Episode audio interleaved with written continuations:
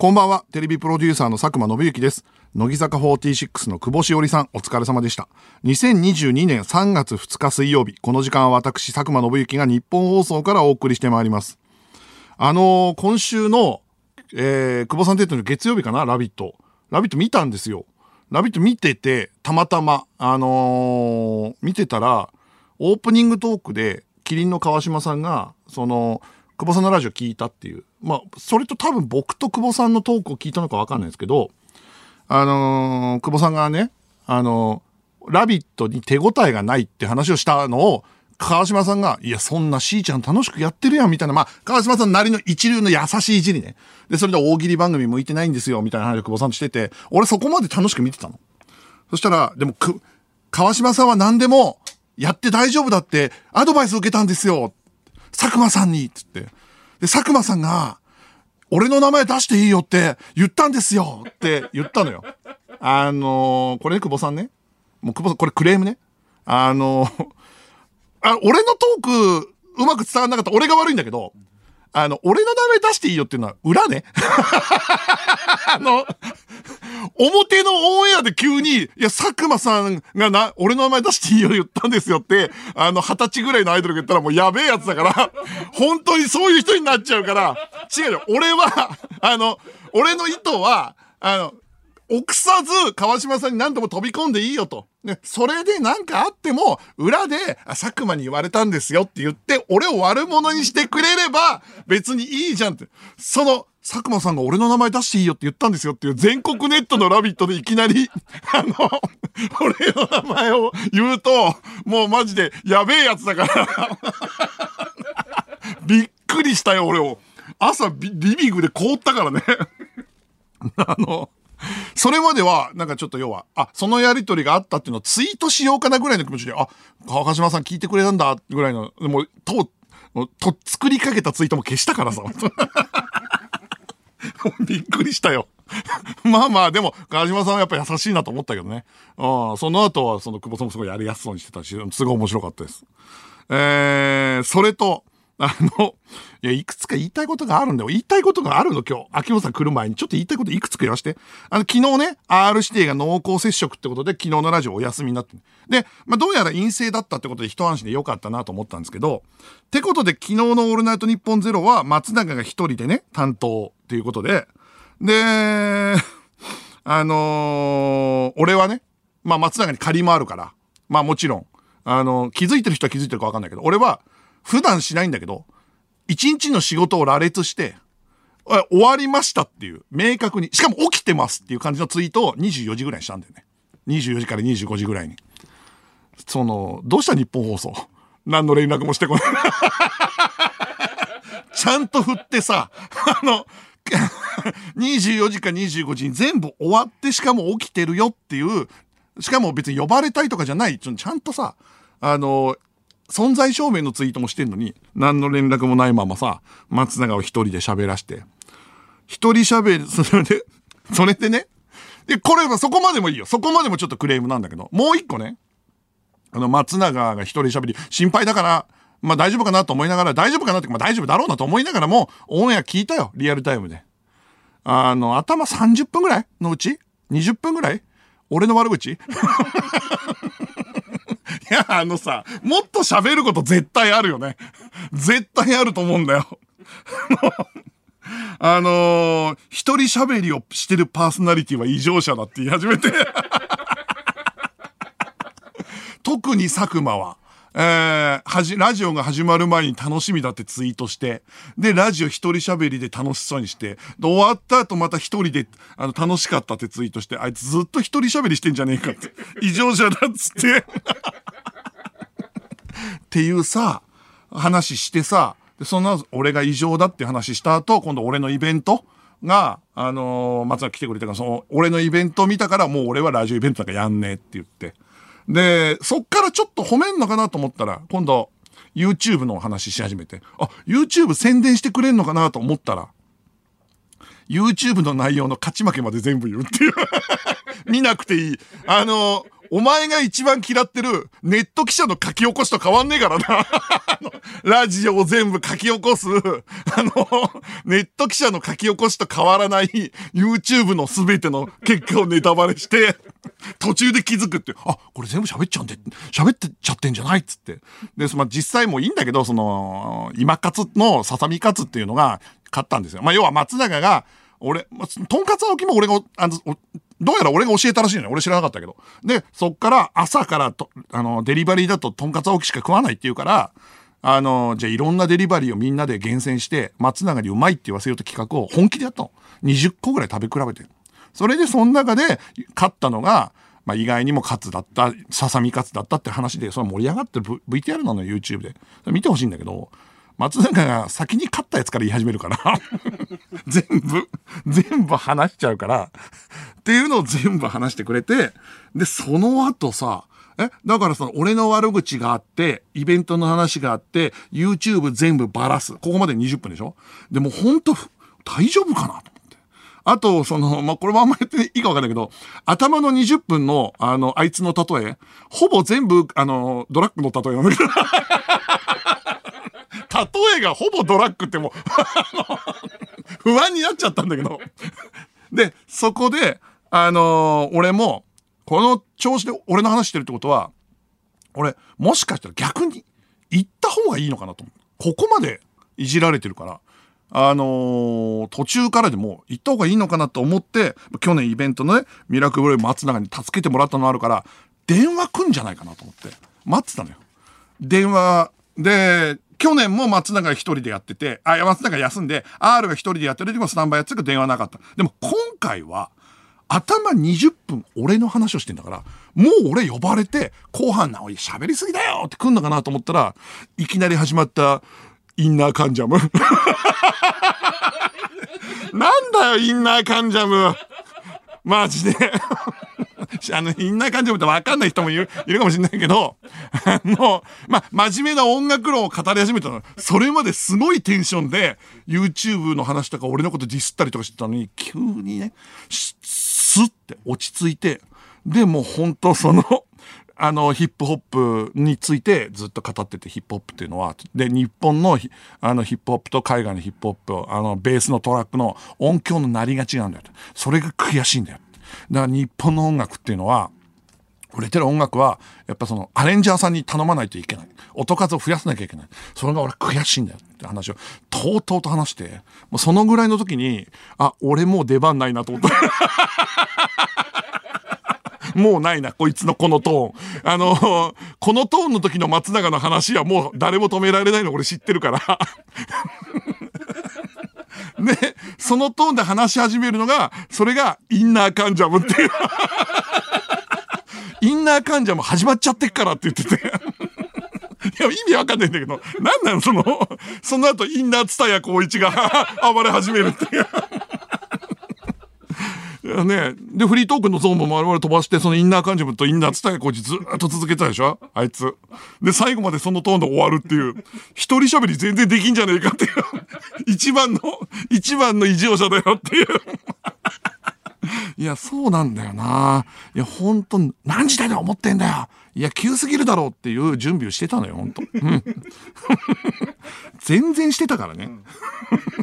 全然してたけど、本当いつになったらあれなんだろうな、かっこつけさせてもらえるのかなと思いながらだよ。インナー乱入する予定だった、俺は。俺の中のインナー乱入が待ってたんだけど。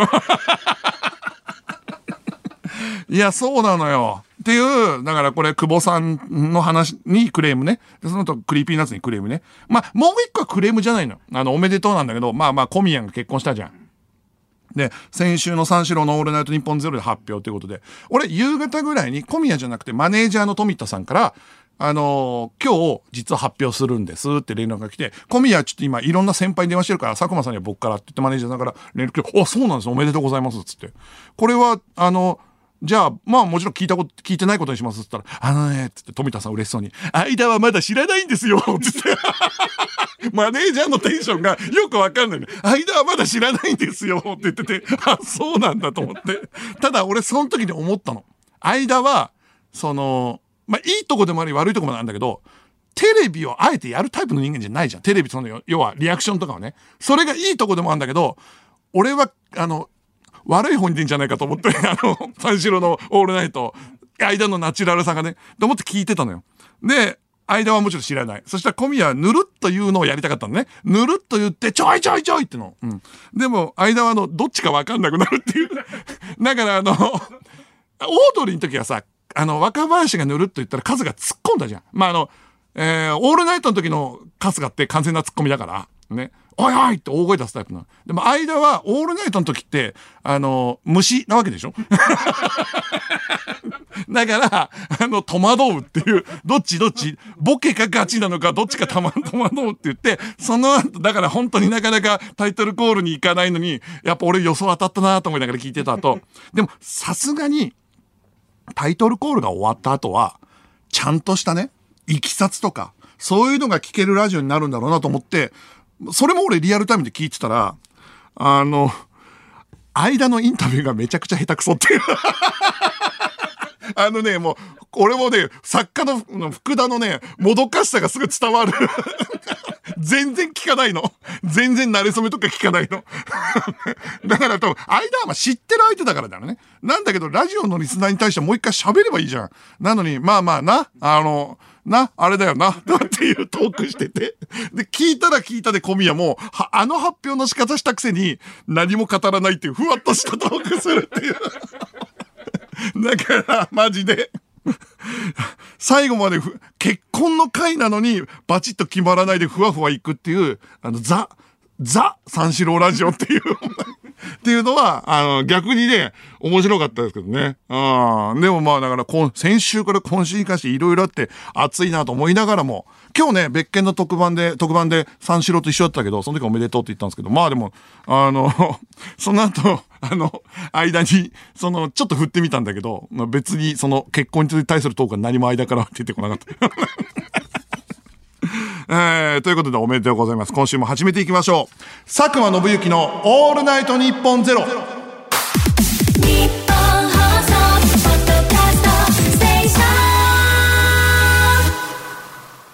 改めましてこんばんは、佐久間信之です。毎週水曜日のこの時間は佐久間信之のオールナイトニッポンゼロをお送りしていきます。あのー、この話をしなきゃいけないなと思ってるんですけども、皆さんニュース見ました？3月9日に日本放送にて、三浦和義のオールナイトニッポンプレミアムが放送するんですよ、皆さん。すごいよ。キングカズのオールナイトニッポン キングカズのオールナイトニッポンがついに放送されるんですよ。オールナイトニッポン55周年記念番組に55歳のキングが55の質問に生で答えるんだよね。しかも静岡から送るんだよね、多分ね。で、この番組でね、実写版キングカズの話はしてきたよ。ね、菅田将暉がブラジル渡るところからやってくるっていう。で、あのー、モブのね、ブラジルのディフェンダーの平子が抜かれて、あの、日本人、ジャポネを舐めてて、平子が、あの、ジトークみたいにタックルしてくるのを綺麗に抜かれて、抜かれたところの股の間に、キングカズってタイトルが出る ところから始まるんだけど、もう決まってる、あの、実写化ね。その実写版キングカズじゃなくて、今回はラジオ版キングカズが先だったっていうね。これラジオパーソナリティに挑戦するのは初めてっていうことで。か、カズさんがね、パ、ラジオパーソナリティやるんだって。今のカズさんのトーンがどういうトーンなのかちょっとわかんないんだけど、でも一応ラジオパーソナリティの先輩としてアドバイスすると、その、遅刻したら詫びの品を要求されるっていうあと、カズさんにちょっと心配なんだけど、フリートークとかトークを用意せず手ぶらで行ったら、スタッフみんなからすごいしらけたみたいに見られるんで、カズさん、あのトークは絶対準備してってください。あの、ヒデとの話とか岡、岡田監督の話とかでもいいんですけど、岡田って言えば、つって、トークとかしてもらえればいいんで、うん、それは全然いいのね、準備していってほしいなと思います。あと、カズさんあれだな。カズさんってやっぱ、今コロナ禍だけど、やっぱカズさんのイメージってやっぱ打ち上げね、したいタイプじゃない？やっぱちゃんとね。で、打ち上げで風船から出てくるんでしょ？パーンって割れて。でしょ？だから、あの、ただラジオのスタッフって打ち上げに参加しないんですよ。それだけは。だから、カズさん断られても落ち込まないようにしてほしいんですよ。あのー、ずっと待ってても、あの、ラジオの人早く帰んないかなって空気出すんで と思いますね。えー、でも楽しみだな、キングカズのオールナイトニッポン。ええー、そしてもう一つお知らせです。先行チケットの販売が終了しました。えー、えっとですね、えー、あの夜を、えー、覚えてる。はい。えー、舞台のあの夜を覚えてるんですね。えー、先行チケットの販売が終了しました。そして、えー、かなりたくさんの方に買っていただいたということで、で、そちらがですね、ちなみに一番の売れ筋はスペシャル特典映像付きチケットでしたということで、スペシャル特典映像付きチケットっていうのが、特典映像の中の一つが、まあ、いろんな特典映像入ってて、その中の特典映像の一つが、佐久間信之と石井光のおじさんズレディエットに撮らされたのね。で、15分から20分ぐらいの、えっ、ー、と、その石井君とのトークを取らされたんだけど、これももう本当あの、日本放送のいつものやり口。稽古してたら、この後収録ですって言われて、何の収録ですかって言ったら、石井さんと特典映像のラジオ話してもらいますって、15分間ですっつって、うっそ痛い本渡されて、15分喋ってくれって言われて。うん、で、しかも、それ3月20日とに本番じゃん。で、そこで見るんだけど、まだ稽古の途中だから何をどこまで話していいかわかんないみたいなところとかもあるっていう。ただ、これ話していいのかな？まあでも内容話さなきゃいいのか。この間稽古があって、そこで初めて、俺たちは聞いたのあれを。えっ、ー、と、 YOASOBI と Creepy Nuts が作ってくれた、えっ、ー、と、主題歌。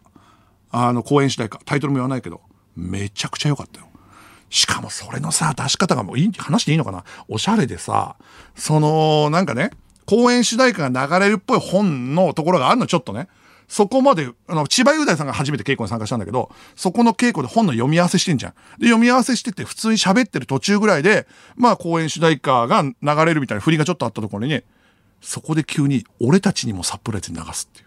で、みんな感動するっていう。で、それ俺知らないっておかしくない？うん。なんで、なんで総合員さん俺にもサプライズしてんのっていう 俺が一番感動するっていう。で、それ素晴らしかったですよ。うん、すごかったです。あと、まあ、こんなの脇道にそれちゃう話になっちゃうんだけど、あの、千葉さんがその日から稽古に参加されたのね。でも、あのー、他の方は、まあまあ何人しかやってるじゃん。だからこうチームワークができてる。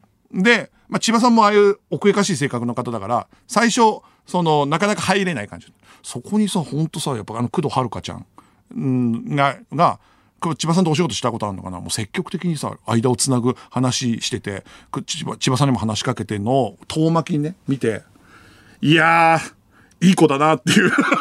うちの娘もあんな風に育ってくんないかなっていう、ただ単に普通に総合演出じゃなくておじさんとして、あの、微笑ましく見たっていう。でもね、本もね、決定校もようやく出て、あのー、すごいいい本になってきたと思うんで、えー、これね、ぜひね、ご覧いただきたいなと思います。本番2回しかないですけども。一般チケットの販売がスタートしました。本日3月2日から、えー、配配信視聴チケットが4200円。スペシャル特典付き配信視聴チケットが5800円。で、先行チケットを買い忘れ方、まだ迷われてる方はぜひお買い求めくださいということで、えー、あれ？先行チケットはもう販売終わったよね？はい、終わってるよね？ごめん、これ台本に入ってたわ。申し訳ない。えー、公演も順調に進んでいるということで、えー、リスナーの皆さんにメールで参加してもらえもらえる演出も検討中ということで、こちら近日発表です。えー、公演は改めて言いますけど、3月20日日曜日と27日日曜日です。ぜひお楽しみに。さあ、今日もゲストが来ます。先週は声優の花澤香菜さんが来てくれましたが、今週もゲストです。ということで、花澤香菜さん、その前久保さんが来てるわけじゃん。で、その前新内さん来てるんだよね。で、今日は秋元康さんです。秋元康日本放送ワンデージャックというのをやってるらしく、その流れでここにも、次戦歌詞集こんなに美しい月のよう君は知らないが今日発売ということで、ジャックしてるということで、ジャックったってさ、ワンデーってすごいよね。お、まあ、一昨年やった帯番組の佐久間宣行の東京ドリームエンターテインメントにゲスト出演していただいたんですけど、オールナイトニッポンゼロに出ていただくのは初めてということで、さあ、メールを募集しましょう。今日は秋元康さんへの質問メッセージを募集します。番組を聞いての感想をお待ちしています。受付メールアドレスは、佐久間アットマークオールナイトニッポンドットコム、佐久間アットマークオールナイトニッポンドットコムです。メールを送ってくれたリスナーの中から抽選で5名に番組ステッカーをプレゼントします。さて、この番組はスマートフォンアプリのミクチャでも、東京都千代田区有楽町ニッポン放送第3スタジオのライブ映像とともに、同時生配信でお届けしています。さらに放送終了後にはミクチャ限定のアフタートークも生配信。ミクチャのアプリをダウンロードして、オールナイトニッポンゼロのアカウントをフォローするだけで、誰でも簡単に無料で見られます。オールナイトニッポンゼロ、ぜひミクチャでもお楽しみください。ではここで一曲、銀杏 BOYZ で夢で会えたら。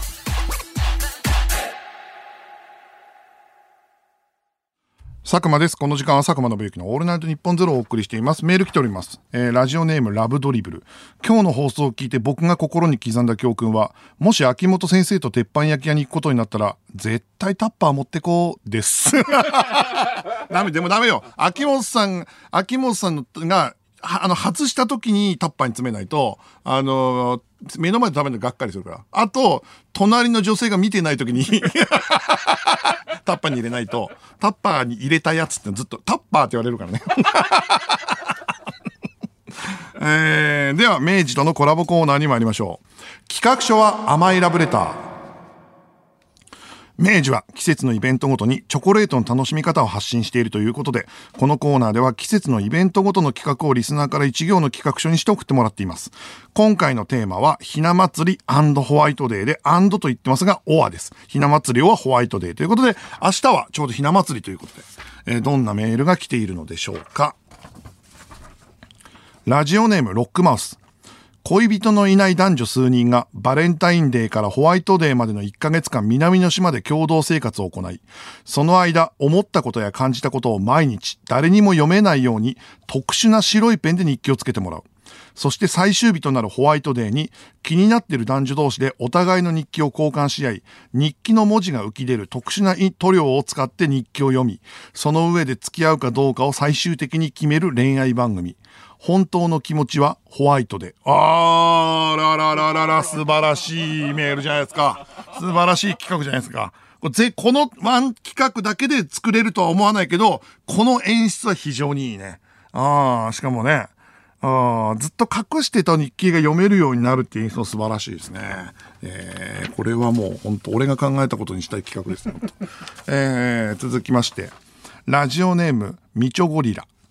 えー、ひな人形を見て、守備的すぎると通訳に伝え、五人林の両端の二人を一段上に上げさせ、三五二のフラットスリーにするトルシエ監督。めちゃくちゃ面白いな。五人林両サイド上がれ上がれつって。で、352で攻めるんだね。で、左サイドの方にはちょっとパサータイプを置いて、普通はウィン、走れるやつ置くんだけど、中村俊介みたいなやつ置くんだね。さあ、いいですね。トルシエのひな人形いいですね。えー、続きまして、東京都ラジオネーム、父は公務員。いつの世も贈り物のセンスってのは重要なもんですな。私も昔師匠に食べやすいと噂の餅を買っていったところ、俺の講座はつまらないってことかと怒られました。こういったすれ違いは男女の間でもよく起こるようで。という枕から始まる新作落語、ホワイトで。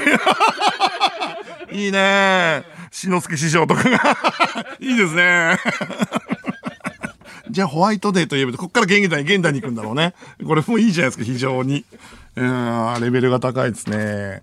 えー、続きまして、鹿児島県ラジオネームベイビーストライド。お雛様が笑うところを見たら死ぬという予告編がピークの B 級ホラー映画。つまんなそう。しっかりつまんなそう。ああ、いいですね。あ予告編がピークの B 級、予告編がピークなのはもう C 級だけどね。あ えー、いいじゃないですか。えー、福島県ラジオネーム高野慶州。与えられた分だけ返しなさいという家訓のもと育ったイケメンがホワイトデーにチョコを返すということがあまりに苦痛になったためにいかに学校でモテないかを探るというところから始まる学園ラブコメ。ワゴン1台も返さないからダサオになろうと思うんだが。あー、ちょうどいいラブコメだね。これはね、あの、読み切りではすごい人気で、あの、連載に行ったらエピソードがなくて続かないっていう。わかんねえな、でもな。あの、ヒロインのこのキャラクター次第かもしれないけど、まあでもこれ入りはすごいですね。面白そう。えー、続きまして、えー、香川県ラジオネーム、ガイルガーゴイル。全員スタンドアップしている感謝祭ひな人形。あ、でもこれ、一ぐらいどっかにあってもおかしくないけどな。スタンドアップしててな。ああ、今田さんと島崎和歌子さんが、花一番上にいるっていう。ああ、いいじゃないですか。ああ、それを立つパターンのやつもいいですね。えー、島根県ラジオネーム、コッペピンポンパン。ひな人形1万体が集まるお祭りで、用意したつもりの人形が9999体しかいないことに気づく。しかし1万体を売りにした祭りであるから数だけはどうしても合わせたいためまあ遠くからなら何を置いてもバレないだろうなと設置されるガンタンクえー、バレるだろうまだまだあれじゃない？ジオングじゃない？ジオングはスカートを履いてるからバレないだろうけど、ガンタンクはキャノン乗っけちゃってっからさ、鼓には見えないでしょ、ガンタンクは。鼓に見えるガンタンク。あー、面白い。えー、続きまして、ラジオネーム、アジサイ咲いた。七色に光るゲーミングボンボリ。夜になると。あの、ゲーミングボンボリっていうか、ゲーミングシリーズの七色ってあれ何なの？あれめちゃくちゃ本当にかっこいいと思ってる人いるの ゲームやりづらくないだって。なんか嫌だなあで、曲流れるアンダーテールの曲が 流れてるでしょ？ああ、いいじゃないですか。ということで、今週は以上。今週のベスト企画メールはね、えー、いや、どれも良かったんだよな。どれも良かったけど、やっぱこれかな。えー、ひな人形を見て守備的すぎると通訳に伝え、五人林の両端の二人を一段に上に上げさせ、352のフラット3にするトルシエ監督。ということで、ラジオネーム、みちょゴリラさんです。えー、このベスト企画を使用した明治とのコラボツイッターキャンペーンも行っていますので、詳しくは番組ツイッターをご確認ください。コーナー内で読まれたリスナー全員とメールを送ってくれたリスナーの中から抽選で3名にホワイトデーにもらって嬉しい明治のガルボをプレゼント。チョコ、つぶねりいちご、ほろ苦ブラックのそれぞれパウチを計3種類10個セットにしてプレゼント。お楽しみにです。次回のテーマはひな祭りが終わっているのでホワイトデーになります。企画書お待ちしております。受付メールアドレスは佐久間アットマークオールナイトニッポンドットコム佐久間アットマークオールナイトニッポンドットコムです。メールの件名にラブレターと書いて送ってください。ニッポン放送ポッドキャストステーション佐久間宣行のオールナイトニッポンゼロそろそろお別れのお時間です。ミクチャでは番組終了後にアフタートークもあります。そちらもぜひご覧ください。えっ、ー、と、ここち、ここでちょっと発表があります。えっ、ー、とですね、えー、なんと、来週もゲストが来ます。そしてそのゲストは千鳥ですいや、ちょっと待ってくれよ。花沢香菜、秋元康、千鳥っていうというゲストです。えー、ネットフリックスでトークサバイバーという番組がそろそろ配信になるということでゲストに千鳥が来てくれるんですが、千鳥のスケジュールが簡単に取れるわけないんですよ。もう取れるわけないの。